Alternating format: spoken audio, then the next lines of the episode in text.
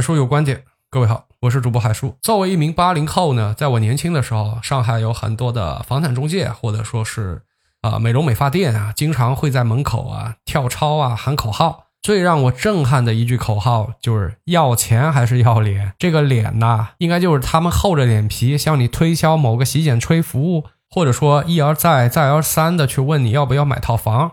虽然作为客户啊，我们肯定是不堪其扰的，但是有一说一啊，当年那些开美容美发店的，或者是做房产中介的，不论是老板还是员工，他们的收入中位数在当时的这个社会应该是处于中等偏上的。特别是房产中介，我想他们肯定也希望自己穿着西装、打着领带，优雅的坐在办公室里，等着客户们过来。然后呢，他很优雅的说一句 “May I help you, sir？” 但是，貌似啊，现实呢，总观是一道单选题。你想要优雅的坐在办公室里，等着客户上门来咨询呢？那基本上你就跟钱无缘了，你跟客户单子什么的都无缘了。所以现在回过头来看，当时那些领队在前面扯着嗓子吼要钱还是要脸，没什么毛病啊，没什么毛病。在这个人比机会多的社会，钱和脸对于很多的社会中层底层是不可兼得的。当年的脸就是厚着脸皮，是营销轰炸，甚至是电话骚扰。时过境迁，要钱还是要脸这个问题似乎再一次的摆在了所有人的面前。特别是创业人和生意人的面前，今天的这个脸定义似乎也会有了一些改变。今天的这个脸呢，我认为是抛头露脸。大家有没有发现，最近几年大公司的 CEO、大企业的创始人似乎有一些娱乐明星的倾向？我随便跟大家说几个点啊，比如说当下马斯克要和扎克伯格约战那个八角笼，再一个啊，马斯克强制的去推那个推特的非。呃，非会员用户啊，一天只能看六百条信息，呃，然后引起了舆论一片哗然，对吧？你包括雷军当年的一句 “Are you OK？” 成功出圈，呃，董明珠和孟羽童啊，在之前分分合合，合合分分，还有很多的口水战，对吧？那主要是孟羽童了，那霸占了很长一段时间的那个新闻头条。再说大一点啊。川建国同志，贵为一国之总统啊，三天一个小新闻，一周一个大闹剧。你笑他太傻太疯癫，他笑你看不穿。我印象当中最劲爆的，应该就是当当网这个黄金夫妻搭档俞渝和李国庆，这两位我要是没记错的话，一个是复旦的，一个是北大的。俞渝是复旦的，那个李国庆是北大的。以他们这个年纪啊，他们当年要考进这两所大学的难度和现在肯定是不可同日而语的。当当网巅峰的时候，腾讯是追着屁股后面要投他们，问他们要不要钱。回想当年他们披荆斩棘站上了人生巅峰的时候，京东还是个蛋呢，还没开始孵化呢。但就这两位夫妻啊，要学历有学历，要地位有地位，要面子有面子，要钱有钱，啥都有了，对不对？非得整出了这么大一闹剧。当然，这不是他们刻意要去整这么一出闹剧的啊。当时李国庆冲到当当公司里去抢那个萝卜章。于于控诉李国庆有家暴倾向啊，什么李国庆有性病啊，是不是？我有没有记错？反正就是那种非常冲击我们的这种新闻。呃，那个时候应该算是李国庆整个人生生涯当中口碑形象呃最低谷的时候了。但是这个哥们儿是真他妈韧性强啊，并且他就坚持跟川建国学习，不停的抛头露脸，不停的跟各种的头部网红产生连接。那么到今天，还有多少人会去当当网买书？我是不知道的。但是李国庆跟很多很多的头部网红都有了连接，这个事儿我是知道的。曾经我都已经认定李国庆是输了，输的一败涂地，输的丢盔弃甲。但是今天回过头来一看，嗯，还真不一定啊。回到今天的主题，你要钱还是要脸？这个脸就是抛头露脸，为什么呢？因为现在实际上就是一个流量经济，是一个注意力的经济。你以为这些大企业的 CEO、大企业的创始人，他们愿意抛头露脸吗？我告诉你，他们肯定不愿意。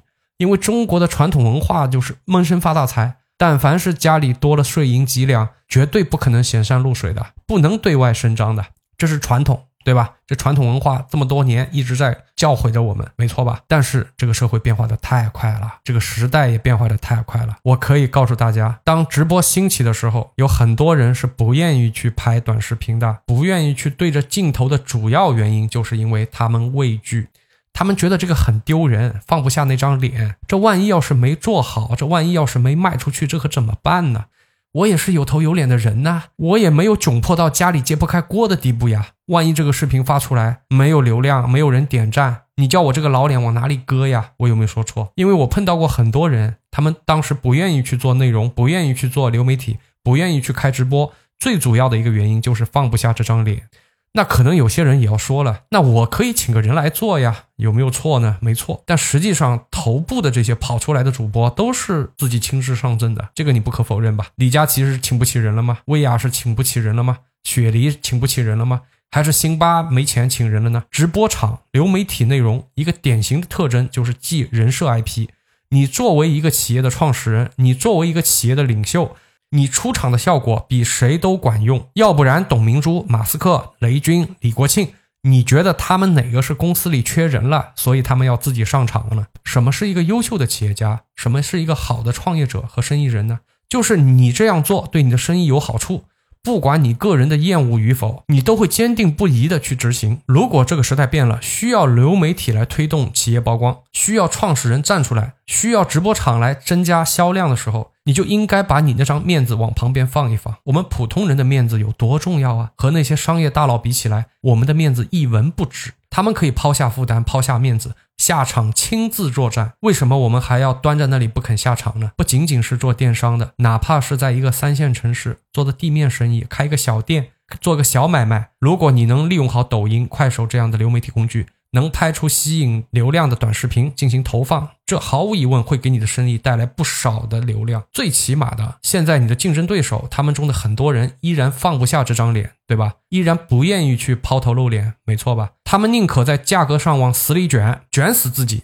卷得天昏地暗，也不愿意为了流量做一个抛头露脸的牺牲。兄弟们，这就是我们的机会。如果到了哪天，所有的商家、所有的老板、所有的创业人都想通了这个道理，大家都开始放下面子去抛头露脸了，那么新的内卷又开始了。那个时候，你又没机会了。我们从初期的搜索流量到推荐流量，到现在的流媒体做私域流量。内容营销，短短的十年间，整个经营思路在快速的切换，跟不上的话就会被甩开。以前做个电商，开个小店，你完全不用抛头露脸，你完全不需要去考虑这么多，对吧？什么内容营销啊，听都没听说过。实在不行的话，大手一挥，买量就行了，不就是花点钱的事情吗？控制好 ROI，我还是可以稳赚的。但是今天还有几家店能够。通过买量把这个店做起来了。淘宝最近做的一个内容生产者的倾斜，对内容类的 MCN 机构进行了大额的补贴，非内容类的 MCN 机构最多的好像是要压三十万押金，但如果你是内容类的，只要两万，